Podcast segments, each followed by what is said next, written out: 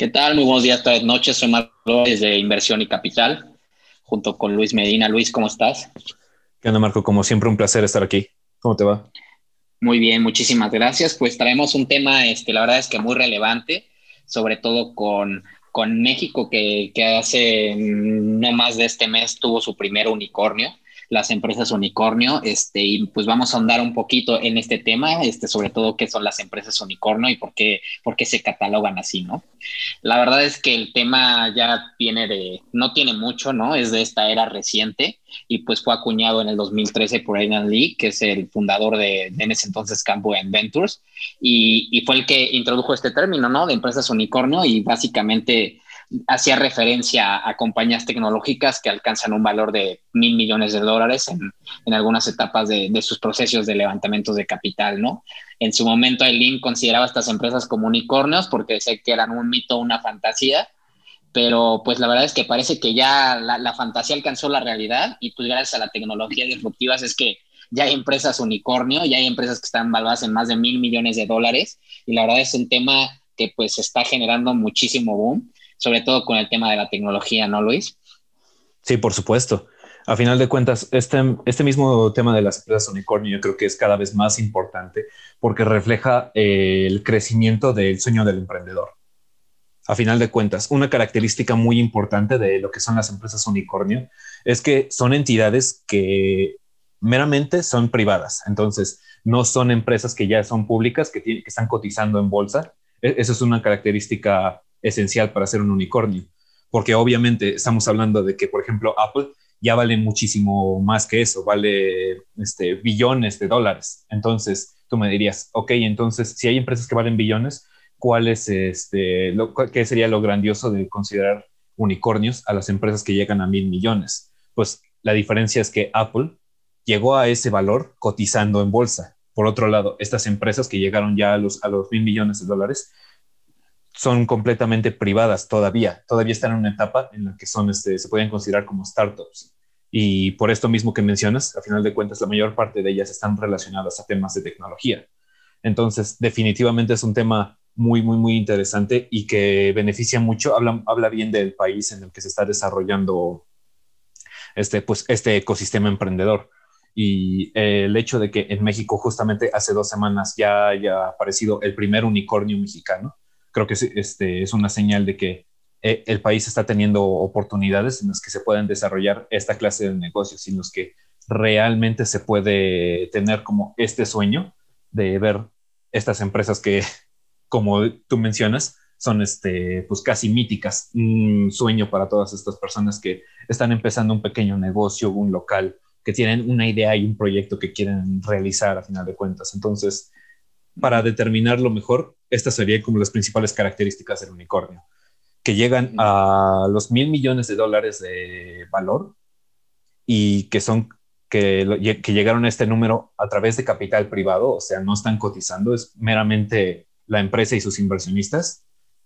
Y que este, y una característica importante es que la mayor parte de ellas también se dedican a cosas tecnológicas, porque a final de cuentas sí. es lo que más está este, creciendo hoy en día, es lo que está llevando, los que está manejando al futuro.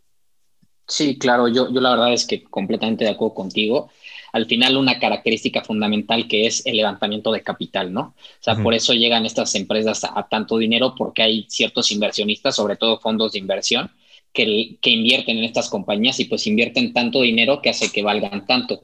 Y sobre todo, ¿por qué invertirían estas empresas? Pues pensando que en un futuro va a ser una empresa súper promoteadora, ¿no? Si mencionamos algunas empresas que, que en, su, en su pasado, no muy pasado, fueron alguna vez unicornio, pues está el caso de mítico, como dijiste, de Facebook, también está Xiaomi, ¿no? En su caso Uber, LinkedIn, Palantir, Airbnb, Workday, uh -huh. ¿no? Dropbox, Twitter también, que en su caso fue un unicornio. Entonces, todas estas empresas, como dices, tienen una, una, una categoría que es fundamental, que es la tecnología aplicada a todos sus procesos, ¿no? Y cómo esa tecnología le da un valor agregado que le hace que valga más de mil millones, ¿no? Entonces, uh -huh. es todo eso que es fundamental, o sea, cómo la tecnología está haciendo que las empresas den todo un cambio y un paradigma a través del levantamiento de capital y eso genera estas empresas unicornio, ¿no? Este, es algo que está cambiando, pues digo, es reciente y, y pues es, es fundamental, ¿no? Cómo se está viendo todo este cambio, ¿no, Luis? No, sí, por supuesto. Y bien mencionas, empresas que fueron como Facebook, Uber, este, hoy en día Airbnb todavía es este una, ese sería un unicornio porque aún este, no, aún no cotizan de forma pública. Entonces, definitivamente, eh, la importancia de estas empresas es que están utilizando esta tecnología para llenar este, espacios institucionales, que es la definición exacta de lo que es el emprendimiento. Emprendimiento no es nada más aventarte a hacer un negocio, porque sí, el emprendimiento es todo este proceso en el que tú identificas cuáles son estos espacios institucionales, si es que es el término correcto, la verdad no estoy seguro de que la traducción esté bien, pero estos espacios institucionales habla de todas estas áreas de oportunidad adentro de un sistema para poder realizar un trabajo de forma más efectiva. Entonces, imaginémonos este, un ejemplo súper básico. Hoy en día este, tenemos el Internet para poder trabajar desde casa debido a la pandemia, pero imaginemos que esta pandemia se hubiera dado hace 50 años, entonces hubiera sido posible realizar este mismo trabajo de forma remota. La verdad es que para la mayoría no, la mayor parte de las personas no hubiera sido posible, ya que no, no hubieran tenido el acceso a Internet. Entonces, en este caso, el espacio institucional hubiera sido esta conexión entre el trabajo y las personas que se tienen que mantener aisladas para poder realizar sus tareas, que sería un, este, un trabajo de emprendimiento en este, en este escenario, justamente el desarrollo de esta tecnología para poder este, eficientar el proceso, de, el proceso del trabajo. Y esto se da en muchas áreas, sobre todo hoy en día en partes este, comerciales de análisis, de ventas, etcétera. Entonces, tenemos todos estos negocios que se están dedicando a, un, a cierto espacio institucional. Y aquí en México, como hablaremos ahorita, es, eh, nuestro primer unicornio justamente vio un espacio donde encontró un área muy importante y a través de la cual se pudo desarrollar y ha tenido un éxito fenomenal, increíblemente increíble, tanto que hoy en día estamos hablando de ellos porque son el primer unicornio en México. Sí, claro.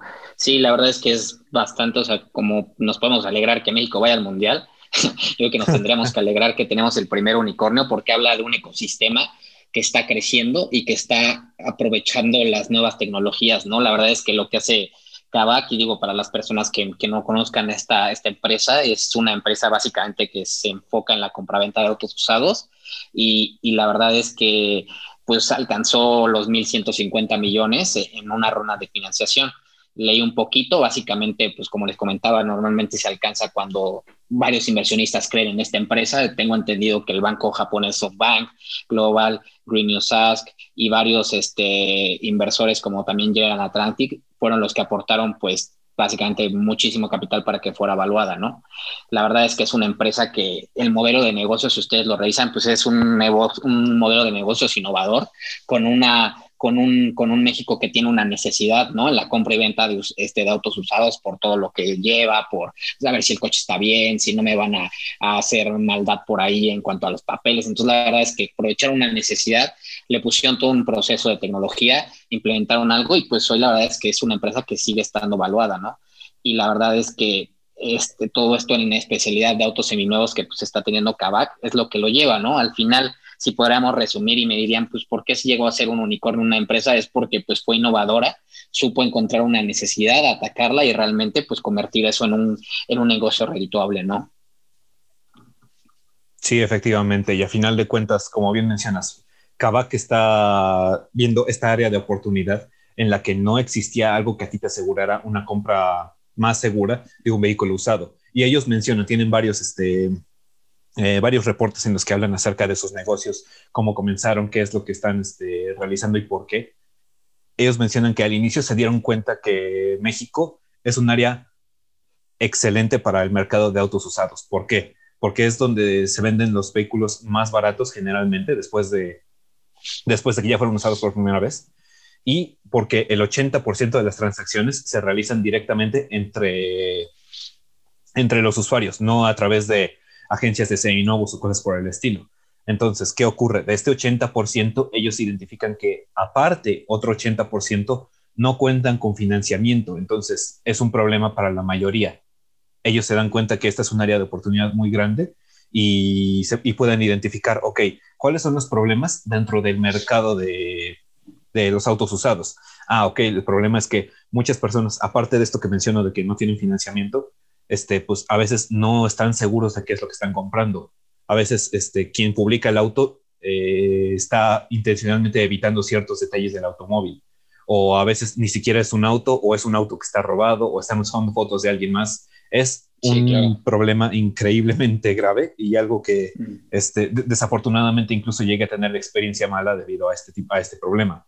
Entonces, eh, Kavak llega y dice, ok, todos estos problemas yo los puedo resolver de esta forma. Yo puedo este, verificar los autos a domicilio, puedo, este, y una vez que ya están verificados, que ya cumplen con ciertos estándares de calidad, permito al vendedor ponerlos en mi plataforma y ya con esto puedo apoyar a las personas que están buscando su auto. Quizás están pagando un precio un poco más alto, pero es por todo este proceso en el que se están protegiendo y en el que están garantizando que adquirirán un auto de buena calidad y que están obteniendo aparte un servicio, porque Kavak no es nada más el auto y ya, feliz, ahí estás. No, el auto es todo el proceso, aparte del proceso de calidad en el que evalúan los puntos este, que tiene que cumplir.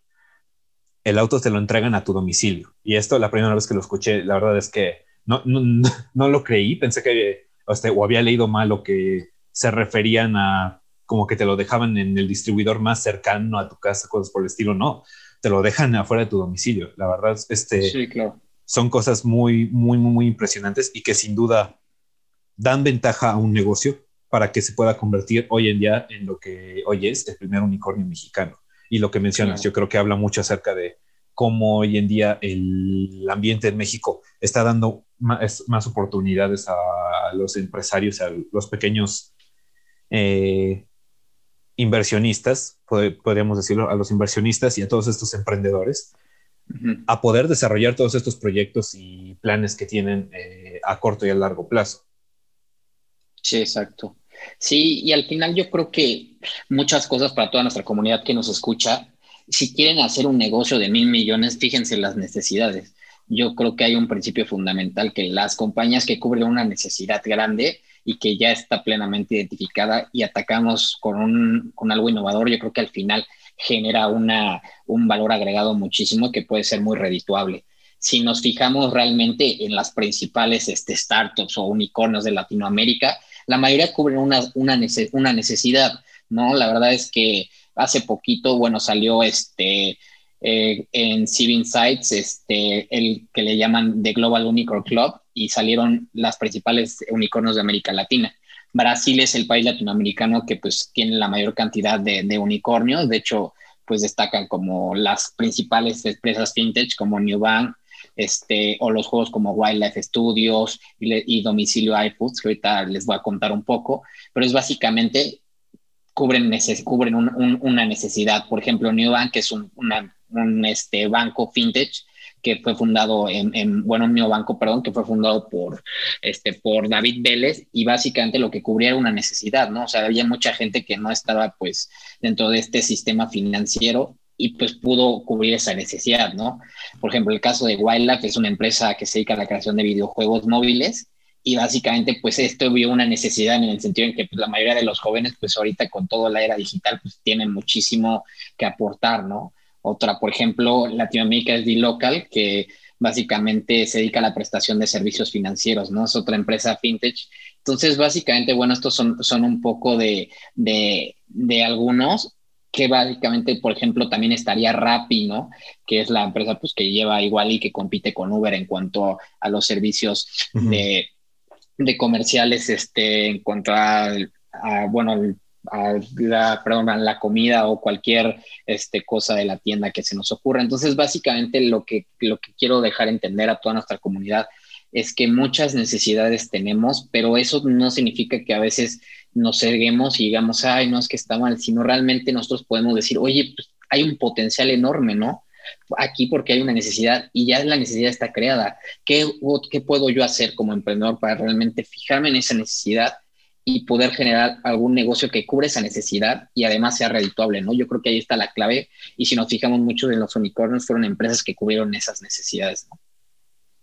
Sí, por supuesto, y como menciono, a final de cuentas, esto que mencionas de llenar la, lo que es una necesidad es el principio exacto de lo que es el emprendimiento. Entonces, eventualmente lo que es este emprender todo lo que están realizando este, las personas que nos escuchan, las personas que están este, empezando con sus negocios, que están desarrollando nuevos proyectos, nuevas tecnologías, todos ellos son los que están creando estos nuevos unicornios y que eh, ojalá dentro de poco veamos este, los nuevos unicornios en México. Sí, claro, esperemos que Kavak sea el principio de muchos y, sobre todo pues muestra una gran tendencia de, saber dónde va el, ecosistema emprendedor mexicano. Yo creo que es algo muy relevante y aplaudible y con eso yo, yo me quedaría, ¿no? Siempre tratar de buscar con qué innovar, con qué necesidad hay, explotarla y al final pues eso genera valor, ¿no? Por supuesto, Marco. Bueno, pues muchísimas gracias a la comunidad que nos escuchó en este podcast. Igual déjenos sus comentarios o cualquier duda que tengan. Eh, muchísimas gracias, Luis. Gracias a ti, Marco. Igual como siempre, un placer. Gracias.